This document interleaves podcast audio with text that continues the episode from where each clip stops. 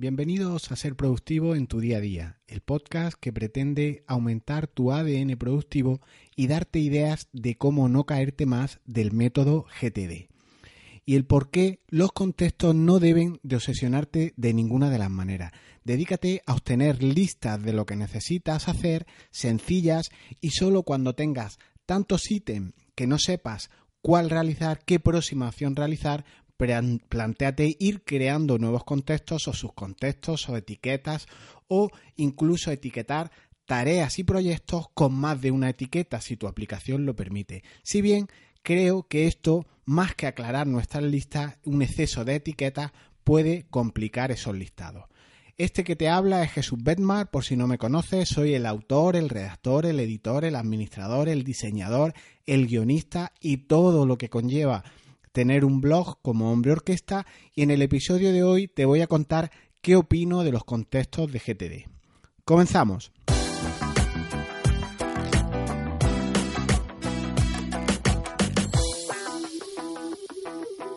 Los contextos en GTD no sirven para nada. Escucha, antes de pensar este tío está loco y no sabe de lo que habla, los contextos en GTD no solo son necesarios, son fundamentales pero en ocasiones hay que matizar esta afirmación. Hay determinados tipos de trabajo que no sirve de mucho contextualizarlo o tener un exceso de contextos e igual con 5 o 10 contextos tienen más que de sobra.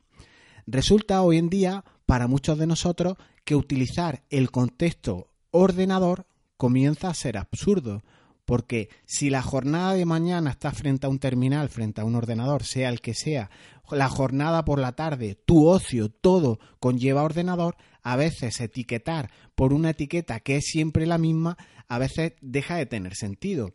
Si el 95% de tus tareas que realizas las haces frente al ordenador, pues realmente es más rápido no etiquetar esta tarea cuando tengas que utilizar el contexto ordenador.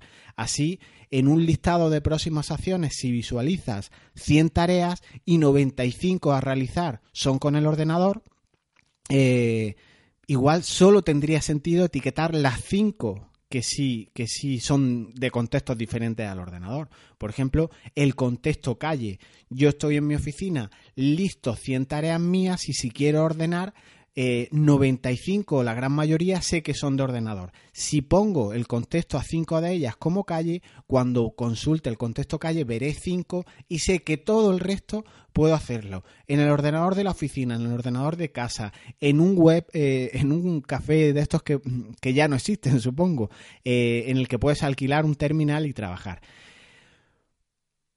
por lo que se convierte a veces el tema de los contextos en algo sin importancia. El contestar a la pregunta de si te merece la pena o de si es útil perder segundos, minutos y tal vez horas a lo largo de un año en cómputo global de etiquetar conceptos que siempre, que siempre los vas a hacer con, por ejemplo, con el ordenador, pues deja de tener sentido. Lo primordial en GTD es poder tener un sistema lo bastante simple como para poder preguntarte a ti mismo y que éste nos conteste a diferentes cuestiones, como pueden ser las siguientes. ¿Dónde? O sea, ¿dónde tengo que realizar esas tareas que tenemos pendientes? ¿Dónde tengo que hacer esas próximas acciones eh, en ubicación fijo, eh, fija, ¿no? En un determinado sitio el tiempo que nos conteste esos listados, esas consultas a la base de datos o a, nuestros listados, a como sea que llevemos nuestra metodología GTD, nos conteste a, esta cuestión de tiempo en un doble sentido. No si va a llover o no, sino cuándo tengo que hacer algo y incluso cuánto tardaré, una previsión de cuánto durará en, en, términos de tiempo la tarea que tengo que realizar. Y por último, nos conteste a esta última pregunta quién, es decir, con quién voy a reunirme, con quién voy a realizar la siguiente tarea, a quién debo delegarle o encasquetarle algo, ya sea persona física, ya sea persona jurídica, etcétera. Por tanto, nuestro sistema GTD tiene que ser capaz de contestar a preguntas como dónde, cuándo y cuánto es el concepto tiempo y quién, sin perjuicio de que te contesta más preguntas, pero con estas ya tiene un filtrado eh, bastante potente. Esto en cuanto a tu sistema. Alguna de la información que debemos poder preguntarte eh, al sistema y que nos arroje respuestas. Seguimos. Ahora, en cuanto a tu trabajo, a tu manera de afrontar tu jornada. Existen, como, como es obvio, muchos tipos de trabajo que siempre se hacen mm, al final en las mismas eh, situaciones, en el mismo contexto, se vuelven repetitivos casi siempre se hacen frente al ordenador o frente a una tablet si, estás trabajando en itinerancia o si eres chofer de un autobús o eres taxista, te pegas ocho horas conduciendo o un carpintero está en su nave todo el tiempo haciendo lo mismo, eh, trabajando eh, el tema de madera, cortar tableros, etcétera. Hay un montón de contextos que por el elevado número en tus horas que, realizas siempre haciendo la misma tarea eh, o en los mismos intervalos de tiempo, no haría falta ni siquiera contextualizarlo, porque siempre se dan las mismas circunstancias objetivas. No tiene mucho sentido perder minutos a lo largo de, cómputos, como digo, anuales, en etiquetar eh, en exceso los trabajos. Para esto eh, también podríamos tirar un poco de las plantillas, ¿no? Que eh, en tu sistema de organización trabajar con plantillas y tener ya todo preetiquetado nos da esa potencia eh, en este sentido de no perder tiempo utilizando contexto. Pero ahora poniendo todo en conjunto, lo que es el sistema tuyo de organización, en este caso GTD, y tu trabajo, tu jornada, tus consecuencias o tus repeticiones que se dan en el día a día, Vamos a tirar un poco más del hilo. Eh, eh, con las preguntas que hemos contestado anteriormente o que hemos dejado avanzadas. El dónde. Esta, esta respuesta es eh, ideal para situaciones estáticas.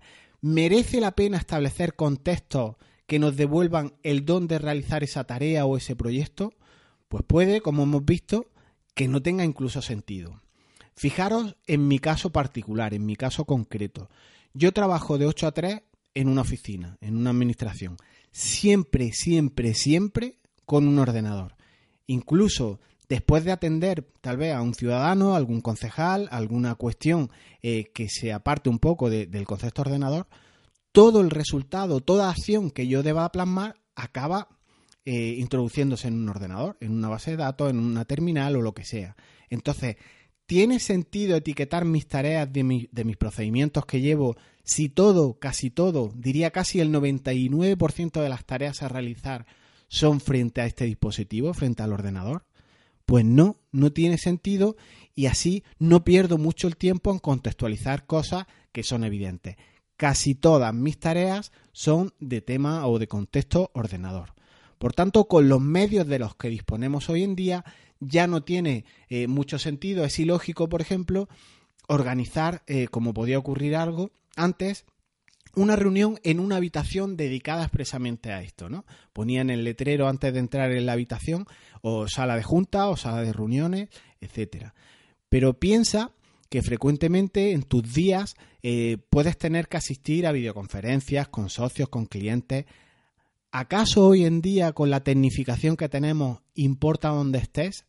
Si ya tienes el móvil que te permite hacer remotamente, estés donde estés, con los planes de datos que tenemos, hacer un Hangout, un Skype, un FaceTime, estando en movilidad, muchas veces contextualizar las cosas casi carece de sentido. La reunión, cuando la tengas, la puedes eh, realizar estés donde estés, en el autobús, en una cola, esperando eh, cualquier gestión. La reunión la puedes mantener. Yo tengo, por ejemplo, eh, reuniones una vez a la semana con una persona que, está residiendo en Tailandia. Y como puedes eh, entender, por diferencias de horario, pues tenemos problemas para cuadrar estas reuniones. Pero con el móvil, te pille donde te pille, puedes tener una reunión. ¿Es importante o es necesario estar en casa para tener una reunión de este tipo? Pues no lo es, ni tampoco estar en la oficina.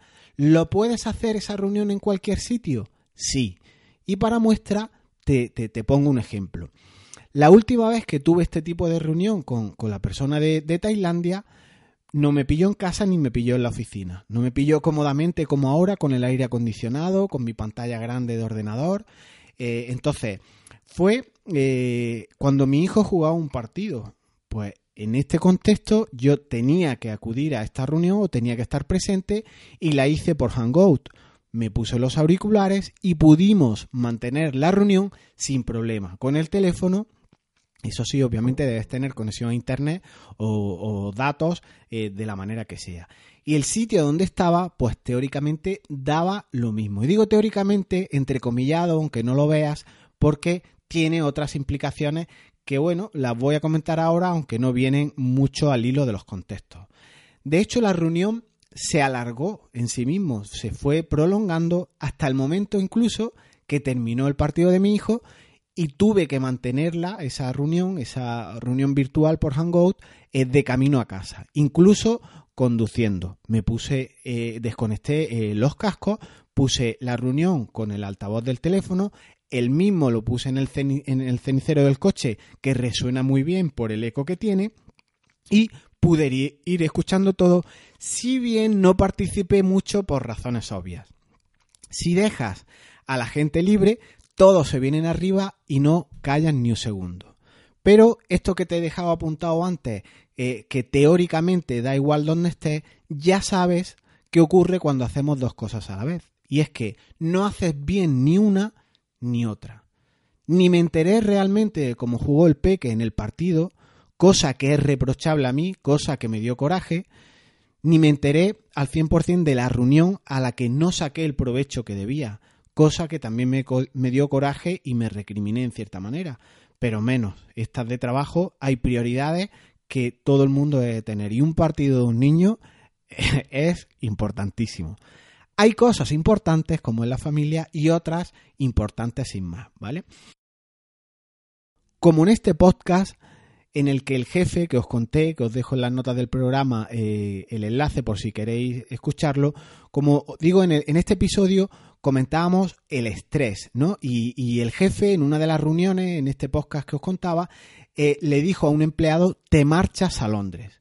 Y aquí hay dos significados potenciales, una causa de estrés eh, capital. ¿Y qué ocurre con este empleado? Pues que se perdió la reunión porque no se enteró de nada por la situación de estrés que le provocaba el próximo viaje a Londres y se colapsó tanto que no pudo en esa reunión planificar el viaje. Entonces, esto es perjudicial. Estar focalizado, el etiquetar incluso las tareas o los proyectos de manera correcta se convierte en capital cuando eh, tiene distintas causas que te pueden originar estrés. Por eso los contextos son importantes y hay que medirlos en su, en su justa medida. Eh, todas estas cosas no vienen en las metodologías GTD. El que tú estés intentando hacer dos cosas a la vez, no vas a poder contextualizarlo. Si yo la reunión la puedo mantener esté donde esté, el contexto igual debería haber sido estar centrado al 100% o ese contexto que a mí tanto me gusta de contexto silencio para estar en la reunión al 100% o ese contexto de familia en el que puedes etiquetar familia o el nombre de tu hijo y cuando tengas el nombre de tu hijo el tema de trabajo, el área de responsabilidad está cambiando y no debes de estar intentando hacer dos cosas como si la multitarea fuera posible. Otra cuestión es que por tu propia curva de aprendizaje, eh, porque estés aproximándote a la metodología GTD, por seguir siempre el mismo método, prefieras etiquetar, prefieras aplicar contexto a todas tus tareas y a todos tus proyectos. Esto ya es otra cuestión. Aquí estamos hablando de hábito, de implementar un hábito y mantenerlo y utilizarlo y fomentarlo para interiorizarlo. Pero recuerda, por si no lo conoces, que hay aplicaciones incluso que etiquetan masivamente tus tareas y proyectos. Y si realmente quieres hacer ese etiquetado, pues para hacerlo mm, siguiendo la metodología un poco al pie de la letra, no empieces a perder minutos a etiquetar uno y otro, empieza a hacer bloques y etiqueta masivamente. Nirvana y OmniFocus son herramientas que vemos en el curso de implementación de GTD, ambas permiten contextualizar en forma masiva las tareas y esto también te da muchas ventajas. ¿Qué más debe poder decirme mi sistema de productividad? Pues seguíamos un poco con los interrogantes que hemos ido viendo. El cuándo, que tu sistema responda al cuándo es fundamental en su doble vertiente relacionada con el tiempo. La primera de ellas, el cuándo tengo que hacer un compromiso, cuándo tengo que hacer una tarea, ese proyecto, esa acción, esa reunión. Este en realidad ni siquiera se necesitaría contextualizarlo. Eh, si llevas GTD, podrías poner un contexto tipo agenda, mm, pero es que si no, ni siquiera debes de llevarlo en GTD. Cuando tienes un cuando que no puedes faltar, que hay que cumplir, a este lo que tienes que, que, hacer es asignarle fecha y llevar el momento concreto, el día concreto, la hora concreta a tu calendario, a tu agenda. O incluso si lo llevas con sistema GTD, no permite muchas historias ni muchas interpretaciones. Debes de grabarle esa fecha límite, esa hora límite, y ahí sacarás la, la, conclusión o cuando hagas tu revisión de diaria, la semanal, con antelación o no, verás qué tienes agendado, qué tienes calendarizado para esa semana. El cuándo son de las preguntas principales que debe de responderte tu aplicación. Esa reunión para el jueves a las 12 de la mañana o el socorrido caso de ejemplo de que tenemos la cita para la ITV o la revisión del coche, pues la das de alta en tu sistema en plan revisión mañana a las 19.15 de la tarde para pasar ITV o lo que sea. Son los eventos, las citas, todo lo que anotarías en tu agenda de papel tradicional.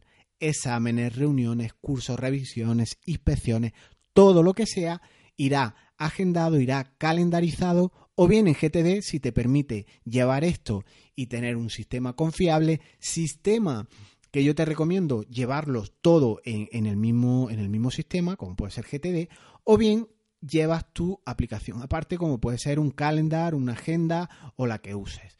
Eh, la duplicidad de dos sistemas a mí me gusta menos, pero no siempre con la aplicación que llevas puedes gestionar las alertas, los avisos eh, de manera más exacta. En concreto, Nirvana, por ejemplo, una aplicación que a mí me encanta, permite fijar fechas límite o fechas de, agenda o fechas calendarizadas, pero no te permite fijar la hora.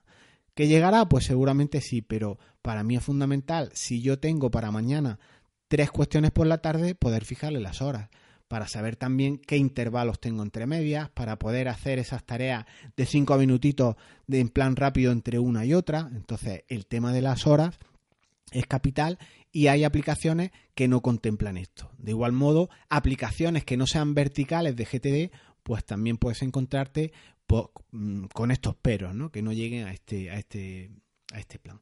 Y siguiendo con el cuándo, el cuánto tiempo me llevará el compromiso también es importante. Las aplicaciones de GTD permiten prever ese tiempo, ¿no? Ese es el, clásico 5 minutos, 10 minutos, 15 minutos. Yo en mi gestión de oficina, todo lo que hago, normalmente sea lo que sea, cada acción tarda unos 15 minutos. Al ser tareas muy automatizadas, en las que normalmente rellenas un formulario, lo imprimes, lo conviertes a PDF y lo pasas a firma. Poco más muchas tareas de este tipo así día tras día. Entonces, ¿cuánto tiempo me lleva cada tarea? Puedo dimensionarlo o calcularlo bastante bien. ¿Divertido? Pues sí, mucho. Ya te imaginas hacer tareas cada 15 minutos repetitivas eh, de un procedimiento, de otro procedimiento, de otro procedimiento. Pero es lo que hay. Mm, GTD te da una imagen fiel, te da una radiografía de tu vida. ¿Es divertida? Pues depende. ¿Tiene sentido aquí contextualizar mm, mis tareas si yo tengo siempre que hacer cada 15 minutos esas, esas tareas y siempre frente al ordenador? Pues nuevamente no. O si te dedicas, por ejemplo, a contestar llamadas de clientes todo el día porque trabajas en, trabajes en un call center o ¿es relevante anotar todo esto? ¿O el conductor de un autobús que está su jornada mm, de 8 horas trabajando las 8 conduciendo? el tiempo estimado eh, eh, que realicen en estas cuestiones, debes de contextualizarlo, pues tal vez eh, no tenga mucho sentido. Cuestión distinta es que estés traceando o monitorizando todo lo que tardas en realizar determinadas cuestiones. Pero, ¿realmente una aplicación de GTD es una herramienta para tracear, para monitorizar, para hacer unos cálculos de cuánto tardas en realizar tus tareas? Es que pecamos tanto por exceso como por defecto. En ocasiones queremos que una aplicación o una metodología como puede ser GTD o un framework, esto es más casi un framework de trabajo, una estructura para, para cometer tus tareas diarias, queremos que en concreto mm, GTD lo haga todo. Entonces, mm, no todas las aplicaciones nos van a permitir hacerlo todo. Entonces hay que ser consecuente con lo que tiene. GTD es una metodología para organizar tu tiempo, es un gestor de tareas, aunque el concepto a mí de gestor de tareas no me gusta mucho, pero no podemos pretender que haga cuestiones como puede ser una monitorización. ¿Que te permite estimar cuánto tiempo vas a tardar en tareas y demás? Pues sí, pero de ahí a querer pedirle mucho más, pues estamos mm, errando un poco el tiro. Y cerrando la tercera de las preguntas principales que, a las que nos puede contestar nuestro sistema GTD, cuando le preguntamos pues eso, determinadas consultas que necesitamos eh, realizarle para que nos diga de, todas las acciones que tenemos que hacer, con cuál ponernos, eh, GTD debe contextualizar o contestarnos al quién. Esta, esta, esta genial mm, herramienta o este contexto de que hagas una consulta y te diga con quién tendrás una reunión o en quién la delegaré, esto también es una potencia tremenda para hacer el seguimiento de acciones. Eh, igual, eh, si tú estás como yo en un contexto de poco trabajo, a, a un bajo nivel de tarea o de áreas de responsabilidad, puede que pases por encima esta cuestión, pero imagínate un ejecutivo que lleva tal vez cientos de proyectos, si no pudiera eh, tener un sitio en el que controle no solo las tareas delegadas, sino también proyectos enteros que delega, pues entonces mm, mal sistema sería de, organización de, tu tiempo eh, GTD. Entonces, el quién es una etiqueta de las principales, de las más importantes a tener. Pero eh, cuando, por ejemplo, organizas una reunión o, o, quien tiene que hacerlo todo él, aun siendo así, debes etiquetar todas y cada una de tus tareas con alguien que intervenga en estas cuestiones o incluso contigo mismo pues tampoco tiene sentido muchas veces etiquetar las acciones. Si eres como yo, hombre orquesta, eh, y llevas un blog y lo haces todo tú, ¿qué sentido tiene que tú pongas eh, o etiquetes tus tareas como Jesús es el autor de esto? Eso lo sabes de sobra, entonces no tienes ni que etiquetarlo. De ahí que digo la importancia relativa en los contextos en determinados sectores, actividades y demás. Pero voy un paso más. Imagina que tienes una reunión para el próximo viernes en las que intervienen terceros, sea quien sea, da lo mismo, esto ahora no viene al caso. Yo uso Calendar de Google eh, para estos fines e incluso Google, eh, el Google Calendar te permite agregar a las personas intervinientes a tus reuniones en ese evento que das de alta en la aplicación. Entonces, esta aplicación, fijaros la potencia que tiene, que llega hasta enviar correos al que al asistente, aunque él no tenga cuenta de, de, Gmail o de Gmail. Entonces, permite cuando a ti te llega el correo porque tú estés invitando o hayas sido invitado, te permite contestar si asistirás, si no lo harás o incluso si quizás asistes. Y todas estas cuestiones en tiempo real se mantienen sincronizadas, tanto con la persona que te invita como con el invitado. Entonces, ¿Realmente es interesante añadir a los, asistentes en tu gestor de tareas? si llevas GTD, ¿tendría que poner a las cuatro o a las cinco personas con las que me voy a reunir? Si ya tengo calendar que me está diciendo quién va a asistir, quién no va a asistir, puedo incluso incorporarle una, agenda de, o unos pequeños puntos o un orden del día de lo que voy a tratar. ¿Tiene sentido llevar todas estas cuestiones a GTD? Pues depende, depende, como digo, de las reuniones que tengas a lo largo del año y, todas estas cuestiones. En este sentido, por tanto, reiterarte un poco lo que te he comentado antes. GTD es un gestor de tareas, entonces no queramos pedirle tanta información. Como alguien me preguntó, eh, ¿podrían GTD llevar un control de qué personas asistieron a determinadas reuniones porque así controlo cómo pagarle las dietas? Sí, hombre. Y podías hacerle en GTD también las nóminas. Mm, y que te calcule el IRPF, las retenciones que tiene en base a los hijos que tiene. En fin, eh, contextualicemos también, valga la redundancia, en relación con este tema de los contextos, lo que hace GTD. Es un gestor de tareas y tenemos que llegar hasta donde llega. Para eso, para estas cuestiones como mm, quiero llevar una relación de asistentes a, mis reuniones y demás, tienes material de apoyo a proyectos. Puedes poner en la cabecera de tu tarea o, en, el proyecto que tengas concreto y una de las tareas sea una reunión, pon un enlace a una hoja de cálculo y ahí sí que tienes potencia con una hoja de cálculo como puede ser Sheet, otra vez vuelve Google a, entrar en, escena. Eh, eh, las hojas de Google son gratuitas, puedes tener tantas como quieras, tantas hojas, tantas filas, tantas columnas como quieras. Lleva el inventario de esos asistentes a las reuniones de las que hablamos, con el número de horas, con el número de dietas, de suplidos, con tantos campos como quieras y haz los cálculos allí y los datos que sean relevantes que te hagan falta para tareas o para cumplimentar determinadas cuestiones, a un clic de ratón los tendrás disponibles. Y si alguien estando en la reunión te pregunta cuánto voy a cobrar por asistencia a esas reuniones, con hacer clic en la tarea que, nos, eh, que estamos eh, en ella y ir a la URL de tu hoja de cálculo, verás en tiempo real cuánto va a cobrar o compartir estos datos con contabilidad. Esto es trabajar un poco con cabeza. Todo no puede ir a GTD, pero con enlaces o URLs que tú incorpores en tus tareas, llegas a muchas más cosas. Y no digo que no sea importante saber con quién vas a, realizar tu próxima reunión. Esto es básico. O a quién vas a delegar marrones o proyectos enteros si eres un alto ejecutivo que no siempre vas a tener que realizar tú, si no, mal vamos. Pero que no nos debemos de obsesionar con el contextualizar las tareas o los proyectos porque hay veces que no es necesario o no lo es hacerlo con tanto detalle. No tienes por qué poner a tanta gente como va a ir a la reunión o tantas etiquetas, aun suponiendo que el sistema te permita poner tantas etiquetas como, como tú querrías. E incluso así, eh, la manera en que definen las tareas y, y, las notas que acompañan estas tareas pueden incluir el término socios o el término o los nombres personales de, las personas que comparecen en la reunión y así enriquecer un poco la cuestión.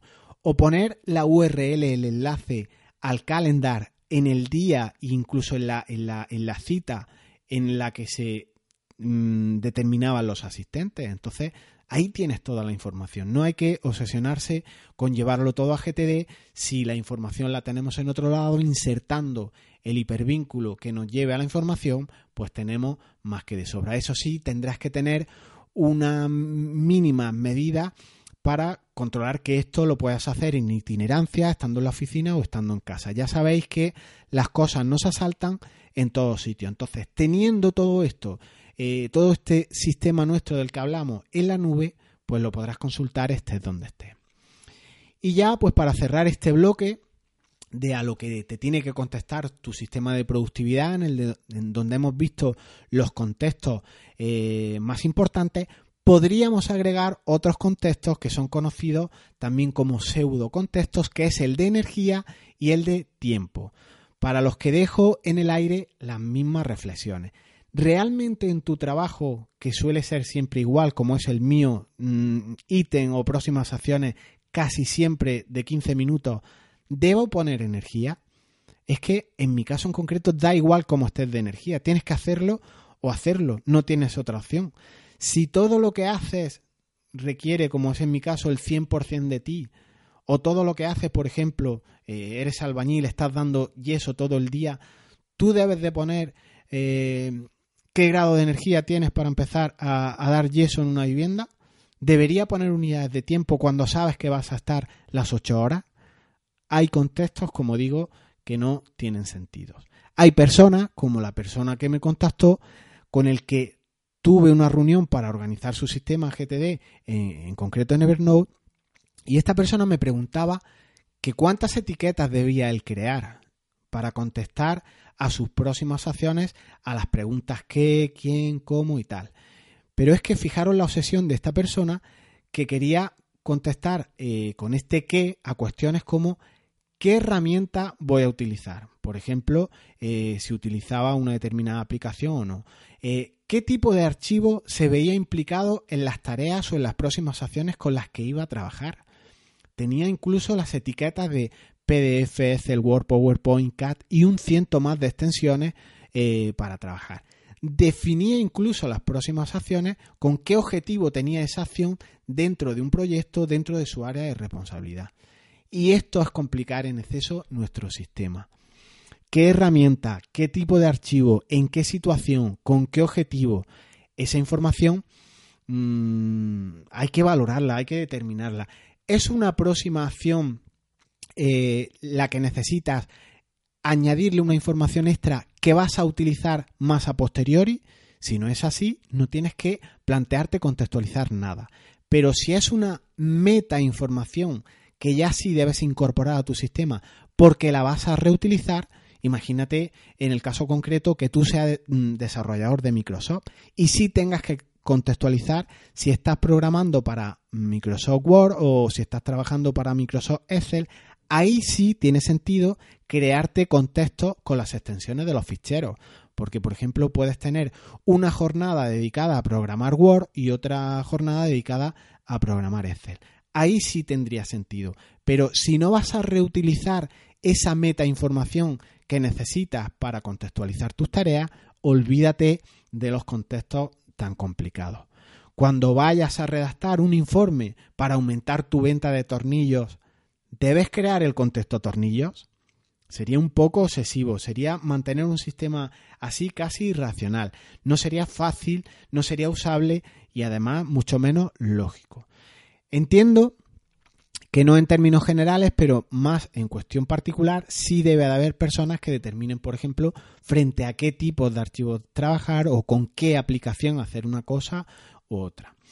Considero que esto de los contextos, cuando te enfrentas en etapas tempranas, eh, llega incluso a darte un subidón por la potencia que te otorga GTD. A mí me ocurrió, eh, en concreto yo llevaba eh, la metodología GTD en mis primeros pasos en Evernote y empecé a crear una estructura de contextos que cuando luego pasa un tiempo y las miras te das cuenta que tienes tantos contextos y solo usas siempre los mismos. Entonces, cuando mm, esto te viene bien para filtrar, ¿no? Hazlo con cautela, mejor al principio da pocos de alta y justo cuando vayas necesitando vas eh, trabajándolos más. Y esto es comentado por muchos, es, reiterativo y los que ya están más duchos en la metodología, eh, entre los que yo creo que me incluyo, eh, lo consideramos así. Al principio das de alta muchos contextos, pero luego quieres tender a lo contrario, cuanto menos mejor. Entonces, hay gente que critica OmniFocus en su versión segunda porque solo permite un contexto. Y si bien en su versión tercera se han añadido más contextos, ¿merecen la pena o son necesarios tantos contextos? Yo entiendo que hay que tener los mínimos, pero los necesarios y suficientes para trabajar. Y hasta aquí, pues un poco el, el, podcast de hoy. Se ha ido un poco de tiempo, superando la media hora, pero comienza a rodar, pone en práctica tu sistema y crea contextos cuando consideres que es una meta información, que necesitarás ese contexto en varias ocasiones, que será redundante y te vendrá muy bien, pues incluso tener más de un contexto para cuando tengas que filtrar entre muchas de las tareas. Si tienes 100 tareas, por ejemplo, que puede ser un número razonable, y tienes 5 o 10 contextos en el que filtrar, de momento tendrá una lista más llevadera, más accesible, con lo cual extender esto de los contextos pues puede no tener mucho sentido. ¿Cómo de liados tienes tus contextos? ¿Has creado una rutina incluso de vez en cuando para depurar tus contextos? Veamos que te llevas este audio para terminar. Tu sistema, por tanto, debe contestar de manera lo más fácilmente posible a preguntas como el dónde, es esa consulta ideal para personas que, por ejemplo, tienen mucha movilidad.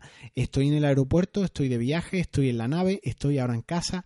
¿Qué tengo que hacer en este sitio donde estoy?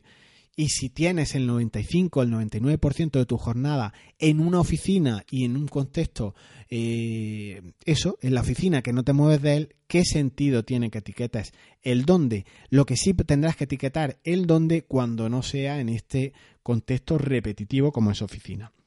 En relación con el tiempo, pues ya hemos visto el sentido que tiene el contestar a cuándo tengo que hacer algo, el poder de la agenda o del calendario. Vimos el calendar de Google, que es una herramienta excepcional, y vimos también el cuánto, la estimación de ese tiempo y cómo eh, GTD no te permite o no es la herramienta ideal para tracear, para monitorizar, para hacer una mejora de procesos en relación con el tiempo que tardas o estimas que vas a tardar en realizar las tareas. Y vimos por último, hemos contestado a preguntas como el quién.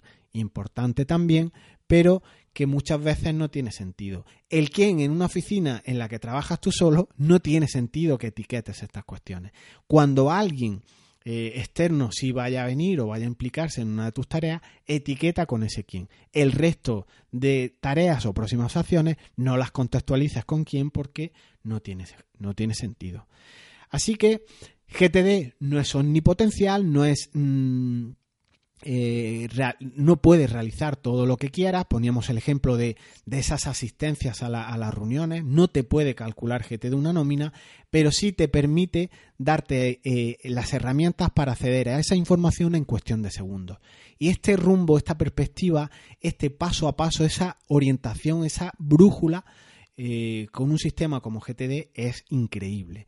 Otra vez aquí sería colacionable la expresión zapatero a tus zapatos. Las herramientas de gestión de tareas lo que hacen bien es gestionar tareas, incluso proyectos secuenciales, proyectos paralelos, lo que quiera, pero no queramos pedirle el cálculo de la nómina con el IRPF, la cotización o el pago de atrasos. Así que Mm, hasta aquí el episodio de hoy, igual con ocho contextos y filtrando un poco con el texto, con la descripción que has puesto en tu próxima acción o en tu proyecto, tiene más que de sobra. Así que para profundizar en materias como esta, puedes suscribirte a estos audios. Te pido, por favor, que si te gusta o encuentras valor en, estos podcasts, hagas una valoración en iTunes o marques las estrellitas que vienen, que sé que es un auténtico latazo, un auténtico coñazo, pero me ayuda un montón llegar a más gente. Y de igual modo puedes hacer un me gusta en iVoox si, si sigues esta plataforma o algún comentario que serán siempre muy, muy bienvenidos. Te pido por favor que hagas ese, ese momento de tiempo, no te lleva más que unos segundos y siguiendo la regla de los dos minutos de nuestra metodología GTD, que igual te suena, ni siquiera debes dar de alta esta tarea eh, en tu aplicación GTD. Lo dejamos aquí, así que os lanzo estas preguntas. ¿Eres minimalista en los contextos? ¿Por qué no me cuentas en los comentarios de la entrada en jesusbetmar.es barra 96, que es el número de este episodio, cuántos contextos tienes tú? ¿5? ¿10? ¿50? ¿Llegas a los 100 contextos? ¿Sabes que el usuario que me contactó quería contestar en sus contextos muchos interrogantes, como te he comentado, incluso los formatos de archivo que había implicados en las tareas de realizar? ¿Sabes cuántos contextos tenía?